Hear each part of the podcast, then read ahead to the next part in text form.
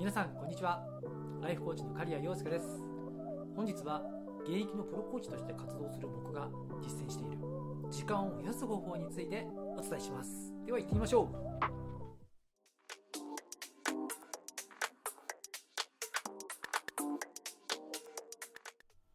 さて時間を増やす方法ですね。今回は。えっ、ー、とじゃあちょっと皆さん一つ質問があります。皆さんって一日のうちどのぐらい？いや無駄だなってこう感じる時間を使ってます。例えば、まあ、夫婦喧嘩とか親子喧嘩とかあの部下と、まあ、上司に対する不満とかなんかこう愚痴とかなんかこういう時間ってありますよね。なんかこういったいやなんかちょっと無駄かなって感じる時間をこうもう少しこう有効に使えたらなんかより良い人生になっていきそうだよなとか感じることってないですかね。今日はですねその辺りについてあのお伝えしていこうと思います。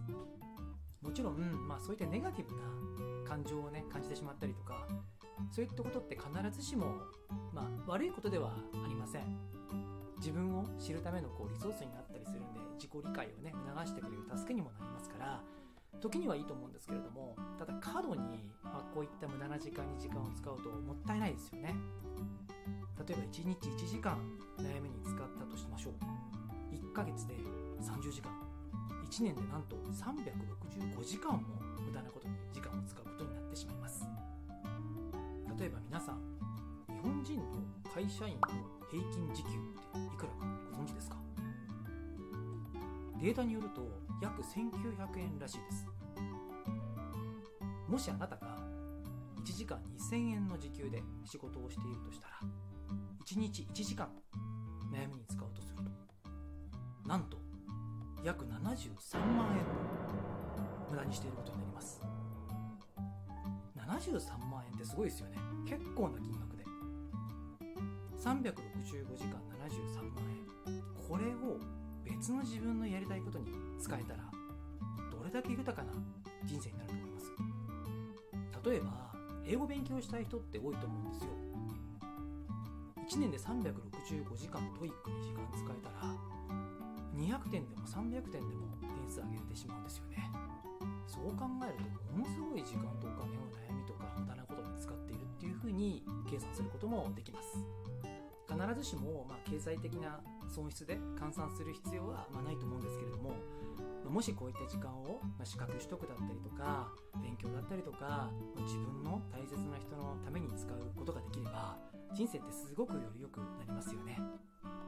私はコーチングを受けることで時間の使い方が大きく変わりました。メンタルもすごく強化されたので悩む時間がすごく減って、まあ、問題があっても、まあ、そんなにこう問題っていうふうに思わなかったんですよね。昔だったらこう1日悩んでしまうようなことも今だったらもう数十分で回復してしまうなんていうこともあります。そういう意味で自分が使いたいことに使える時間が格段に増えたんでその充実度っていうのは全く以前とは違いますね。それではここからは時間を増やす方法です。ライフコーチングを受けることももちろんそれは非常に大きな効果を発揮するんですけれどももちろんコーチングを受けていなくても効果を発揮する方法はあります。まずはですね皆さん一日に使っている自分の時間を可視化してみましょう。私はですねこのようなスプレッドシートを使って1日の時間を管理しています。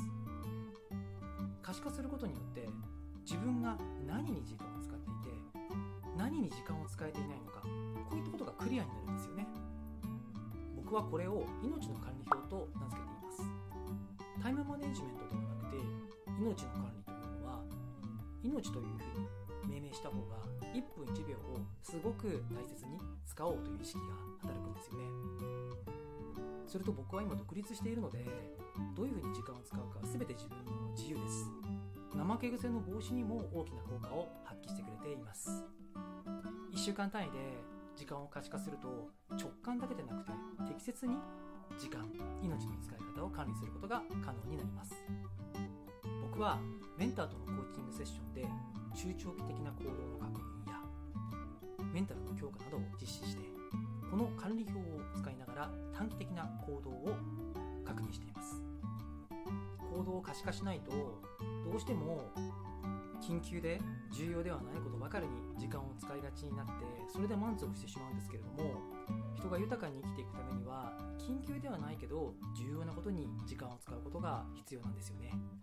なので僕はこのコーチングと管理表を組み合わせて行動を管理しています。自分にとって大切なことに時間を使えるようになることで自分の人生の時間が増えるといったような感覚になります。間が増える感覚がライフコーチングのとても大きな価値の一つだと思っています。使える時間が増えるからこそより多くの自己実現が可能になります。そのためには自らについて学んで感情を適切に管理して